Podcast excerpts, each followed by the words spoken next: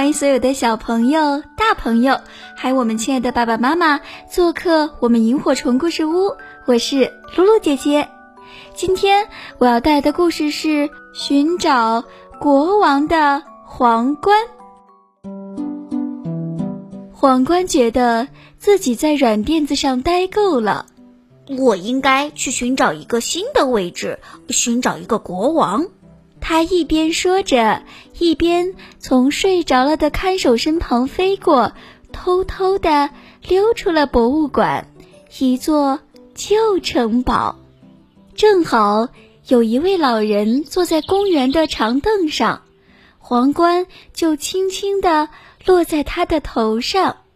老人马上跳了起来，变得像一个骄横的将军一样。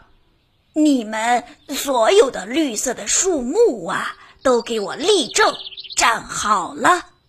他怒吼着：“乖乖的待在郁金香的后面吧！你们都得听我的指挥。”皇冠观察了一会儿，然后离开了这个暴躁的人，继续往前飞去。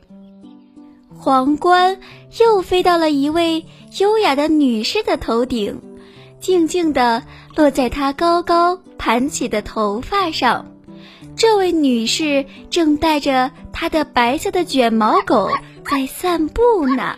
我宣布，所有的狗狗都能得到一份精美的食物。她突然高声地喊道。皇冠吓得赶紧飞走了。皇冠又落到一个装垃圾的男子的头上，等着瞧吧，总有一天我会在这里发现金子的。男子大声地对其他的同事说：“嘿，我会找到金子，而且我家所有的东西都是金子做的，呃，房子、汽车、花园的篱笆，所有的东西，我还要买下整个百货商店。”皇冠听了，赶紧又轻手轻脚地飞到空中去了。有一个又矮又胖的男子背着邮递包从旁边经过，皇冠慢慢地靠近了他。哪些东西能寄到哪里，都由我决定。这个男人一边叫喊，一边撕开所有的信件，打开所有的包裹。所有的信件都必须重写，生日卡、情书。嗯，我要给这些人好好的提提意见，让他们大吃一惊。哦，这太可怕了！皇冠飞快地跳了起来，继续往前飞去。一只猫懒洋洋地躺在草地上，皇冠轻轻地落在它的头上。哼。狗狗们都给我走开！所有的人都走开！还有那些高楼和臭臭的交通工具！这只猫突然怒吼起来：“我要重新建立一座城市，一座只有猫的城市！”听到这些，皇冠赶紧离开了。这时，一位父亲正陪着自己的女儿去游乐场，皇冠轻轻地停在了他的头上。听见没有？你现在必须听我的安排。听着，坐在这个凳子上，不要和陌生的小朋友说话，不要把衣服弄脏，不要碰别的东西，不要。哦，太过分了！皇冠根本听不下去了。皇冠好累好累呀，他只好又落到了一个少女的头上。她正在日记本上写着：“假如我有权利的话。”我要让他再也不敢。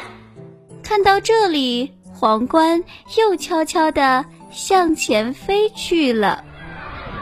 一群孩子正在草坪上踢足球，皇冠小心翼翼地落在了一个高高瘦瘦的男孩头上。喂，那边的人都闪开！男孩一边叫着。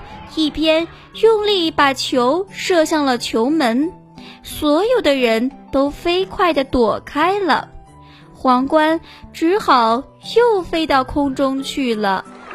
远远的，皇冠就看到了闪闪发光的大海。它在海面上飘了一会儿，然后钻进水中，落在一条蓝色的大鱼的头上。喂，所有的鱼都给我听好了！蓝色大鱼突然大声叫道：“我受够了这里乱糟糟的样子，太花花绿绿了！从现在开始，我只想看见一种颜色，所有的鱼都必须变成蓝色。”谁不听我的，就等着被抓进渔网吧！皇冠看着这一切，马上又升到水面上去了。想了一会儿，皇冠继续上路了。这会儿他是准备回家了。看来我还是应该待在博物馆里呢。他自言自语地说。在那里，所有的人都能看到我，至少每个人都能在想象中让自己当一次国王呢，这就足够了。皇冠在高高的空中划出了一道弧线，向城堡飞去。一路上，他时刻留意着，不和任何人靠得太近。这就是今天的故事。寻找国王的皇冠，你喜欢吗？好啦，今天的故事就讲到这儿了，小朋友们赶紧睡觉吧，呼呼大睡，做个好梦哦。有三只小熊住在